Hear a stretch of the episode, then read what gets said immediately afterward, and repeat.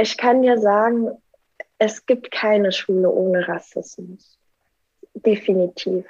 Das gibt es nicht. So hart es auch klingt, leider. Wir haben ein Rassismusproblem, ein sehr großes Rassismusproblem.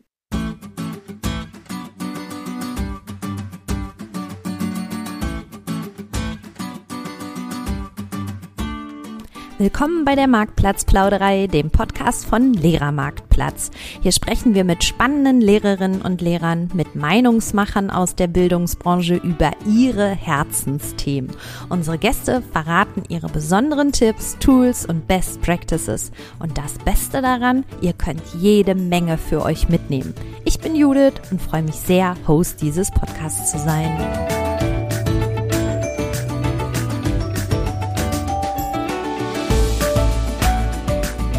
Herzlich willkommen zur Marktplatzplauderei, ihr Lieben. Nachdem wir in den letzten Episoden der Marktplatzplauderei über Inklusion und queere Menschen in der Schule gesprochen haben, soll es heute um das Thema Diskriminierung und Rassismus gehen. Und mir gegenüber sitzt virtuell eine Lehrerin, die sich mit dem Thema schon lange beschäftigt oder zwangsläufig beschäftigen muss. Herzlich willkommen, liebe Hilal. Hallo. Hi. Hila, wir beide starten in der Marktplatzplauderei mit unserer Kennenlernrunde 1 vor 8. Also, ich stelle dir da ein paar Fragen und du darfst gerne so schnell wie möglich antworten. Wir haben eine Minute Zeit. Bist du startklar? Ja, ich bin startklar. Super, dann geht's los. Ich stelle den Timer. Dein Bundesland, Schulform und Fächer. Okay, Nordrhein-Westfalen, Realschule, Geschichte, Philosophie, DATS. DATS ist Deutsch als Zweitsprache. Genau, und Sozialwissenschaften. Wow. Zum Frühstück gab es heute. Gab es Rührei mit Meerkornbrötchen und Oliven. Ich liebe Oliven. Mm, ich auch. Mm. Ich unterrichte am liebsten das Fach. Sozialwissenschaften, aktuelle Themen immer. Ich liebe dieses Fach. Das kann ich gut nachvollziehen. Streber oder 70 Prozent muss auch reichen? Mut zur Lücke. 70 Prozent muss reichen. ja. Ich bin ein großer Fan von. Oh, großer Fan von, habe ich nicht mal. Früher war ich verliebt so in Leonardo DiCaprio und so weiter. Und heutzutage muss ich ehrlich sagen, ich bin kein Fan. Ich bin kein Fangirl. Ich mag so generell Lehrer und so weiter auf Instagram, weil wir uns austauschen. Aber so ein Fan, voll schwierig, habe ich nicht. Das macht nichts. Das muss auch gar nicht sein. Und äh, Lehrer, die sich miteinander austauschen, finde ich die beste Antwort auf diese Frage ever. Kannst du dir vorstellen. So, unsere Minute ist auch schon rum. Ich danke dir sehr. Ähm, Hilal, es wurde in letzter Zeit viel über das Thema Diskriminierung und Rassismus gesprochen und auch gestritten. Daher würde ich gerne mal so einsteigen und dich fragen, wie du selbst Diskriminierung und Rassismus eigentlich definierst. Ähm, ja, es wurde zu Recht darüber gesprochen. Es gab sehr viel in den Medien. Diskriminierung bedeutet ja Benachteiligung oder schlechter Behand äh, Behandlung von Menschen. Und das tritt immer mit bestimmten Merkmalen auf, wie zum Beispiel Geschlecht, Hautfarbe, soziale Herkunft, Alter, Behinderung oder soziale Orientierung Religion und so weiter. Also ganz wichtig ist es zu wissen, dass Diskriminierung ein Überbegriff ist und das steht für bestimmte Unterdrückungssysteme und Rassismus ist eins davon. Und Rassismus ist ja eine Ideologie, die Menschen aufgrund ihres Äußeren, ihres Namens, Hautfarbe, Kultur, Herkunft, Religion abwertet. Und das betrifft Menschen, die eben nicht weiß gelesen werden oder eben nicht als deutsch angesehen werden, betrifft es. Rassismus ist eben kein Mobbing, also das sollte man auf jeden Fall unterscheiden. Und Rassismus beruht auf reellen Machtunterschieden in unserer Gesellschaft leider. Hier ist es wirklich wichtig zu unterscheiden, also dass man sagt, okay, Diskriminierung ist ein Überbegriff man kann auch diskriminiert werden, wenn man homosexuell ist, wenn man anders aussieht und so weiter. Aber Rassismus ist wirklich, betrifft Menschen, äh, denen man ansieht, dass die nicht stolz sind. Super, vielen Dank für diese ausführliche Erklärung. Habe ich schon viel gelernt, muss ich sagen. Jetzt schon. Wir haben gerade erst angefangen. genau. Und ähm, jetzt sag doch mal, inwiefern hast du denn selbst auch schon Rassismus erlebt? Du musst dir vorstellen, also Rassismus zieht sich bei mir eigentlich wie ein roter Faden durch mein, äh, durch mein Leben. so traurig es auch klingt, es ist leider so. Es fing in der Grundschule an. Also ich mache so einen kleinen, ja, ich versuche das ganz kurz zu erläutern. So. Also in der Grundschule war es eben meine Grundschullehrerin, da ist man ja abhängig. Ich sollte immer zur ersten Stunde erscheinen und der Rest der Klasse hatte zur zweiten Stunde Unterricht. Und da war ich in der zweiten Klasse. Ich sollte dann Zungenbrecher lesen. Sie stand dann hinter mir und meinte immer wieder, du kannst nicht lesen, du kannst nicht lesen. Und dadurch war ich natürlich nicht mehr motiviert, eher demotiviert und hatte kein äh, Selbstbewusstsein mehr und habe auch gedacht, oh Gott, ich kann nicht lesen. Habe dann Ende der vierten Klasse eine Hauptschulempfehlung bekommen. Mein Vater hat gekämpft, Gott sei Dank. Äh, wir haben sechs Realschulen abgeklappert, bis dann eine Realschule gesagt hat, okay, wir schauen uns das sechs Monate lang an. Und dann waren alle Noten auf einmal eins von Deutsch, Mathe, Englisch, egal, alles sehr gut. Und mein Zeugnis hing im Lehrerzimmer aus, damit sich die Lehrer auch fragen, wie kann das eigentlich sein? Ähm, ja, das war in der Grundschule und später zieht sich das eben, weil dann immer wieder gesagt wird, ähm, ja, Abitur ist nichts für dich, Studium ist nichts für dich, dann machst du dein Abitur, fängst an zu studieren, dann hatte ich eine schlimme Erfahrung und damit habe ich ja mit Instagram quasi angefangen dass der Professor in der letzten Prüfung, Erziehungswissenschaftsprüfung, gesagt hat, Leute wie dich lassen wir eigentlich durchfallen, sei zufrieden mit deiner Note. Und ich habe eine 4 bekommen gehabt.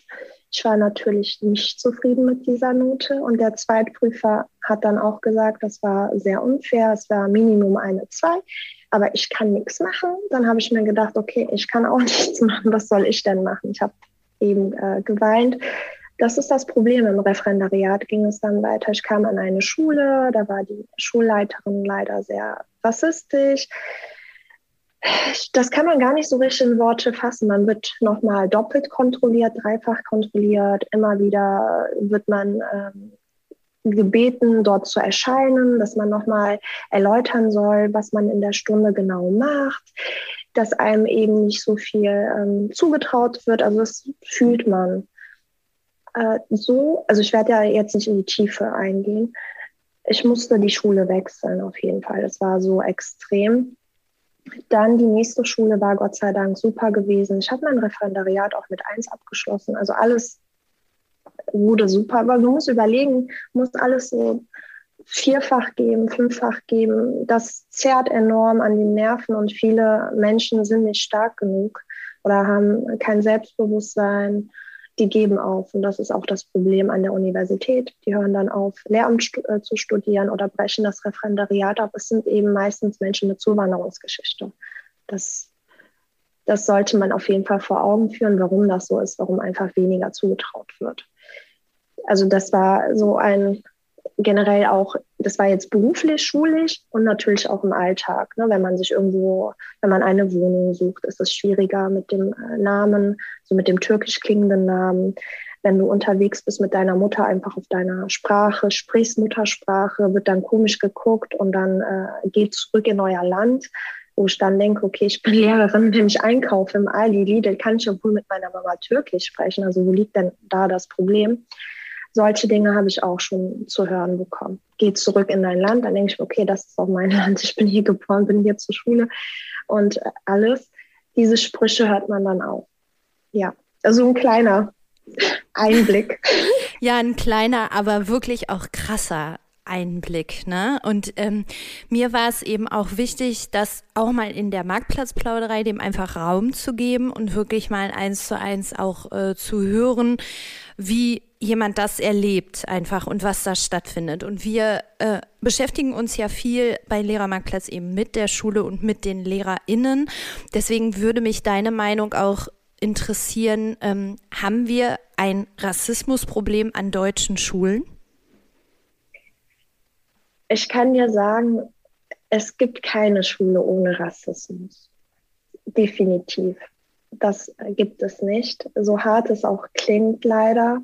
Wir haben ein Rassismusproblem, ein sehr großes Rassismusproblem.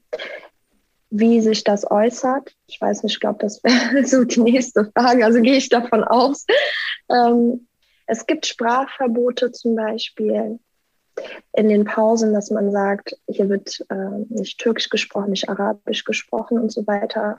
Das ist besonders schlimm, weil in der Pause, also die Pause ist doch dafür da, dass man das eigentlich tun kann, wenn man niemanden verletzt und so weiter. Das sollte ja klar sein. Aber dass man sich doch ruhig ähm, ja, in seiner Muttersprache unterhalten kann. Oder warum ist es nicht problematisch, wenn Schüler Englisch sprechen dann oder Französisch? Es gibt Sprachhierarchien leider. Es gibt Sprachen, die gerne gehört werden, europäische Sprachen, Spanisch, Englisch, Italienisch und so weiter. Wenn es Arabisch-Türkisch ist, dann wird immer so ein bisschen komisch auch geguckt. Auch im Lehrerzimmer wird komisch geguckt, obwohl es ja Pause ist. Und das ist auch so ein Riesenproblem. Und es gibt einfach wenig Lehrer mit Zuwanderungsgeschichte auch an Schulen. Wenn man bedenkt, 30 Prozent der Schülerschaft hat eine Zuwanderungsgeschichte. Unser Lehrerzimmer ist auf jeden Fall nicht bunt. Das merke ich auch immer wieder. Ja, ja soll ich noch mehr?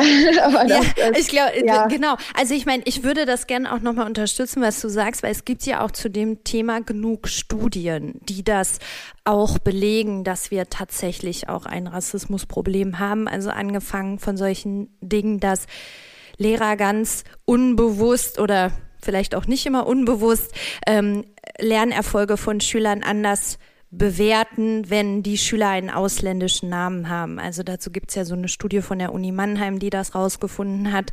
Oder auch äh, Berliner Integrationsforscher haben sich damit auch beschäftigt. Also es ist nicht nur dein Eindruck, es wird durch Studien auch einfach belegt, dass das so ist und wie du es eben auch schon gesagt hast, anscheinend auch auf beiden Seiten.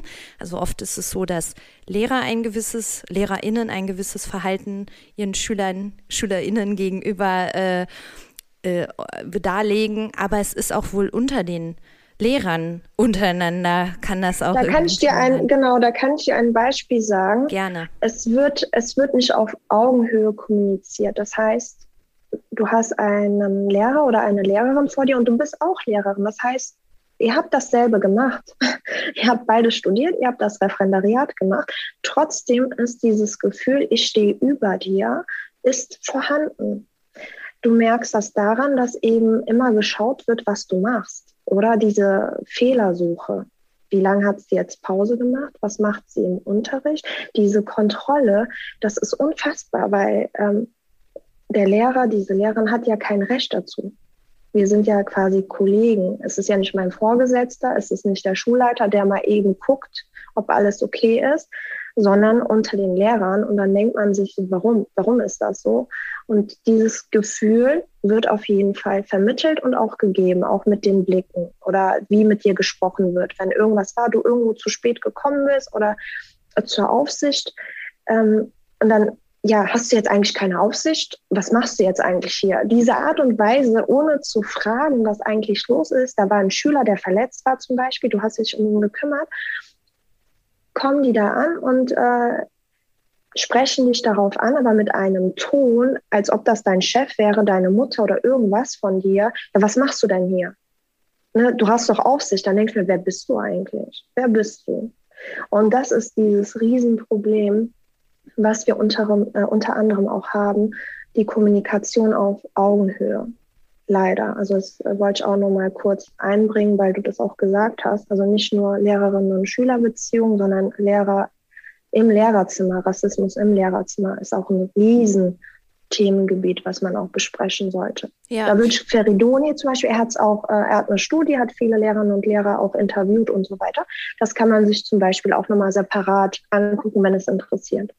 Ja, super Hinweis. Auf jeden Fall. Ich hatte auch dazu was gelesen, ein Interview mit einem Lehrer, der selber auch ähm, türkische Wurzeln hat und der gesagt hat, ähm, er hätte auch immer für sich das Gefühl, dass er irgendwie sich mehr abstrampeln muss, besser sein zu wollen, um als gleichwertig bewertet zu werden. Und das fand ich auch so krass, ne? Also, äh, ja. Da hat er recht, ja. Dass man immer dieses Gefühl hat, ich muss immer doppelt, dreifach geben, damit es gesehen wird. Das ist sehr schade. Oder dass man irgendwo vielleicht auch mitmachen möchte äh, bei einem Gremium und so weiter, dann ist auch schwieriger, da gewählt zu werden. Du musst dir vorstellen, du bist ja auch Lehrerin und wenn man irgendwo mitarbeiten möchte oder bei einem Gremium irgendwas äh, machen möchte, dann meldet man sich und dann wird ja gewählt. Das heißt, wie viele Stimmen für einen einfach. Und da ist auch schwierig, dass man Stimmen bekommt. Das heißt, du bleibst quasi äh, als Lehrerin, es ist schwierig, nochmal eine Stufe höher zu kommen. Also da sind nochmal Hürden oder kommen du, du kommst gar nicht dazu, irgendetwas noch zu machen. Ja. Du wirst mal, nicht gefördert, du wirst weniger gefördert. Ja, und jetzt, ja. und jetzt sag mal, woran liegt das? Also gibt es Gründe? Ich kann dir sagen, ja. ich glaube schon, es gibt Gründe. Es gibt für alles Gründe eigentlich. Ähm, viele Lehrerinnen und Lehrer setzen sich mit dieser Thematik gar nicht auseinander. Das, was ich immer höre, ist, ich bin nicht rassistisch. Dann ist das schon abgehakt. Also dann heißt es, okay, ich bin's nicht, also muss ich auch nichts, muss ich mich auch nicht informieren, ich muss auch nicht wissen, was da abgeht und so weiter. Das interessiert mich nicht, weil ich es ja nicht bin.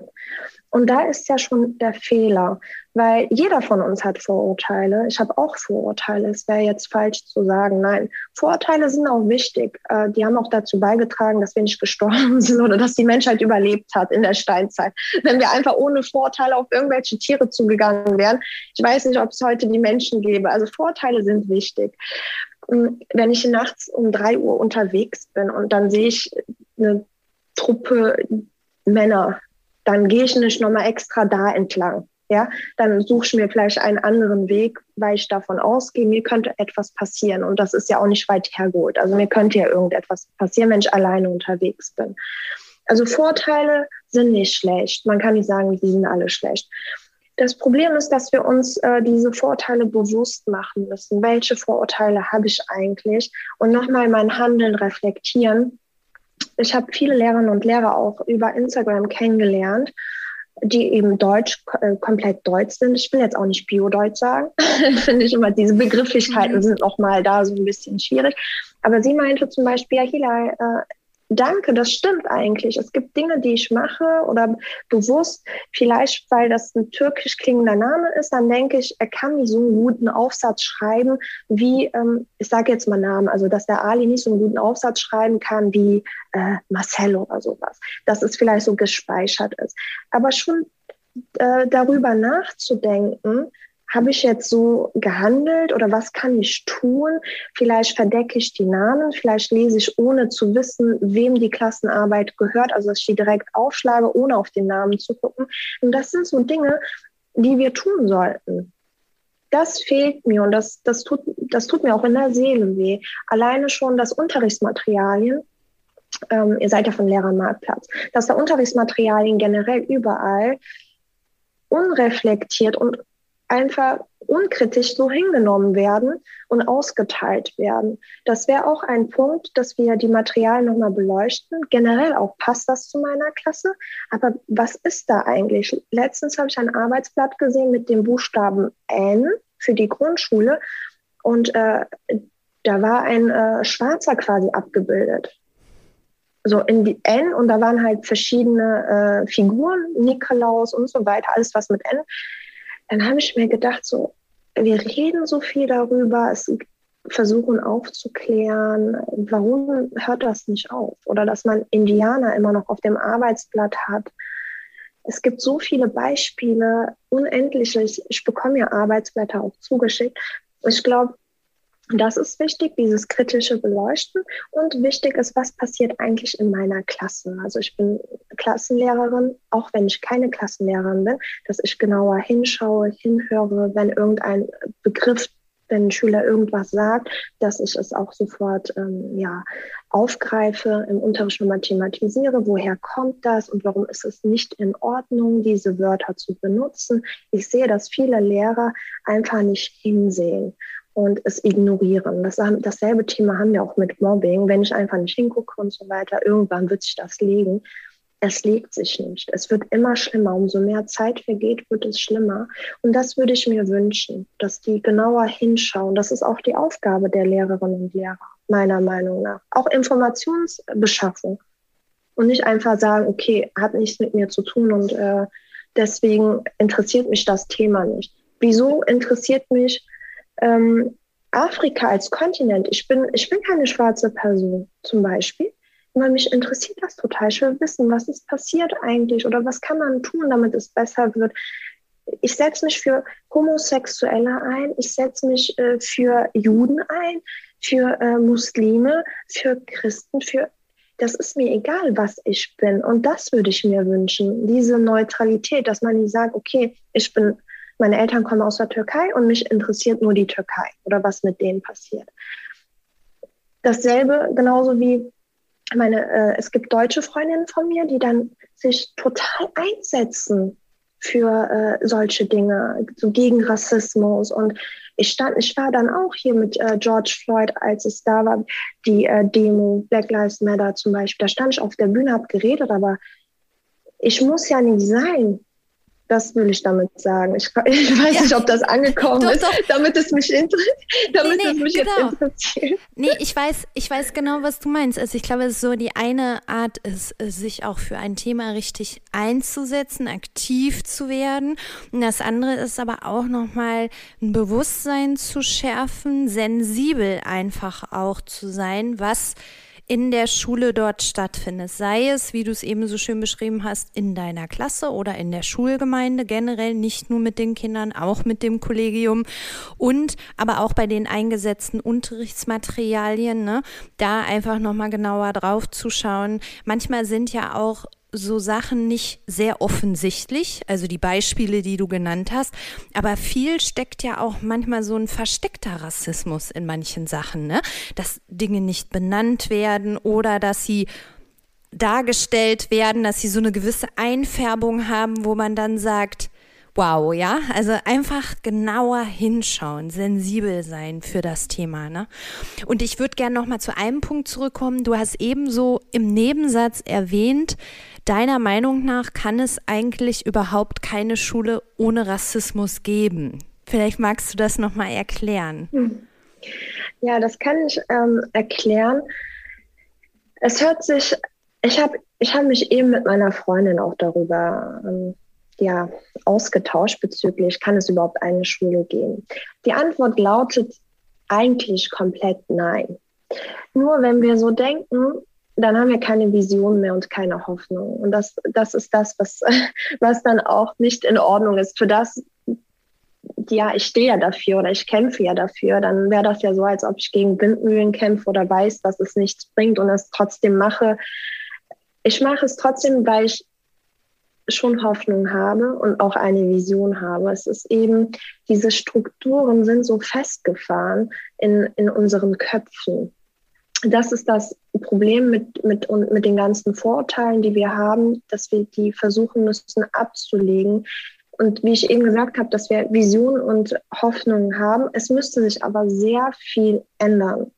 Ich glaube, es würde so eine, eine Schule existieren ohne Rassismus, wenn in der Lehrerausbildung, also im Studium, in der Lehrerausbildung, Referendariat, all das thematisiert wäre, also in den Seminaren. Es wird einfach viel zu wenig gemacht in der Lehrerausbildung zu dieser Thematik, auch generell Diskriminierung. Also ich will jetzt nicht nur sagen, okay, nur Rassismus, sondern komplett Diskriminierung dass da was gemacht würde, dass wir ein buntes Lehrerzimmer hätten, dass der Schulleiter offen wäre für Kulturen, für Vielfalt, dass er immer wieder Fortbildungen anbietet, oder dass wir einen Anti-Diskriminierungsbeauftragten an der Schule hätten, wo die Schüler einfach einen Zugang haben, wenn irgendwas passiert ist und nicht diese große Hürde, ich muss zur Bezirksregierung, ich muss einen Brief verfassen und so weiter, sondern dass man direkt irgendwo hingeht und Projekte startet an der Schule. Da können wir gleich über Schule ohne Rassismus sprechen. Es müsste sehr, sehr viel passieren, damit es eine Schule ohne Rassismus gibt. Also momentan sind wir sehr weit davon entfernt. Es ist ein sehr langer Prozess und wir müssen wirklich im Studium, es hängt viel mit den Lehrerinnen und Lehrern zusammen und natürlich Schulleitung, der dann Fortbildung anbietet. Und wenn man merkt, äh, mehrere Schüler beschweren sich über einen Lehrer, Lehrerin, dass da was passiert. Es passiert ja nie was. Auch wenn man hingeht und das erwähnt, dann gibt es ein Gespräch und dieser Lehrer, diese Lehrerin macht putzmunter weiter. Genau. Das sind mhm. so die Problematiken, die wir, die wir haben. Mhm. Deswegen. Ja, ich finde, bei dem Thema kommt auch noch irgendwie so ein bisschen hinzu. Es gibt ja in der Schule auch wahnsinnig viele Bildungsungerechtigkeiten, allein die mit dem Elternhaus zusammenhängen, ne? dass es einfach auch so ungleiche Ausgangsvoraussetzungen unter den Kindern gibt und alleine damit fängt es ja auch schon an. Also ne, auch da müsste man ja noch mal mehr ansetzen und einfach auch äh, mehr tun. Jetzt hast du gerade auch so, schon selber dieses dieses Netzwerk Schule ohne Rassismus angesprochen. Ähm, vielleicht kannst du dazu noch mal was sagen. Was ist das eigentlich und was hältst du davon? Also Schule ohne Rassismus, das ist eine Plakette, die man bekommen kann, wenn man 70 oder 80 Prozent der Unterschriften an der Schule gesammelt hat von Schülerinnen und Schülern. Dann startet man ein äh, Projekt, dann bekommt man einen Schirm her, der dann kommt. Dann hat man so eine Feierlichkeit und bekommt die Plakette. ähm, ich halte nicht viel von dieser Plakette. Die Idee dahinter finde ich sehr gut. Also da, da bin ich froh drum, dass sich jemand Gedanken gemacht hat bezüglich des Themas. Die Umsetzung, das ist das Problem. Ich finde, sobald eine Aktion oder sobald die Schule eine Aktion jetzt gestartet hat und die Plakette hat, dann hört es auf. Das war's. Also es hängt dann einfach da und es wird nichts gemacht damit. Und das ist das Problem. Nicht die Plakette an sich, oder dieser Aktion. Die Idee ist ja wunderbar, dass man darauf aufmerksam macht, dass man ähm, ja kämpfen möchte oder dass man keinen Rassismus duldet. Aber was dann passiert einfach, da passiert meistens nichts. Wir brauchen regelmäßige Projekte, regelmäßige Aktionen an der Schule, dass man auch Ausflüge integriert, dass man sagt, jedes Jahr gibt es einen Ausflug oder mit den Zehnern äh, dass man irgendwie nach Buchenwald oder so fährt, dass man sich das nochmal anguckt, dass man Menschen mit Zuwanderungsgeschichte auch mal einlädt, die dann ein bisschen erzählen über ihre Erfahrungen oder was die, was die erreicht haben oder welche Rassismuserfahrungen sie gemacht haben, um diese Empathie nochmal zu fördern. Das wäre mein ja, Ansatz oder das würde ich mir erhoffen, dass viel mehr dann im Alltag auch geschieht, auch wenn zum Beispiel nicht nur Weihnachtsfeiern, sondern auch einfach vielleicht andere Feierlichkeiten gefeiert werden oder dass man so ein internationales Frühstück oder internationale Küche kann ja gemischt, du kannst ja alles machen, du kannst verschiedene Länder vorstellen, extrem viel. Und ich glaube, das würde auf jeden Fall helfen, weil in jeder Klasse gibt es irgendwo Schüler, Schülerinnen, die, äh, die auch rassistisch sind. Das weiß ich, aber das hat nichts mit diesen Kindern zu tun. Die wachsen in diesem Umfeld auf.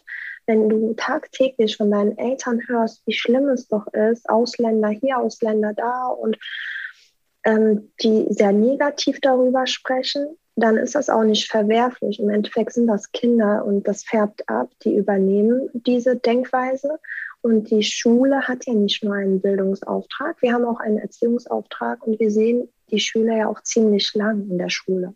Das heißt, wir können sehr viel bewirken. Und wenn wir das auf diese freundliche, auf diese schöne Art mit wir kommen uns näher, äh, dann ist das nicht mehr so fremd, weil Vorurteile kannst du zu Fremden ganz einfach haben, weil es dich nicht interessiert. Aber wenn du da so eine Beziehung aufgebaut hast, eine positive Beziehung, ist das da nochmal schwieriger, dass du rassistisch wirst. Also es geht, es geht. Ähm, eine Lehrerin zum Beispiel, sie ist schon knapp 60, auch Deutsche, ist in einer rassistischen Familie aufgewachsen, hat nichts mehr mit ihrer Familie zu tun. Sie kümmert sich um äh, Flüchtlinge, alles ehrenamtlich neben ihrem Job. Es geht.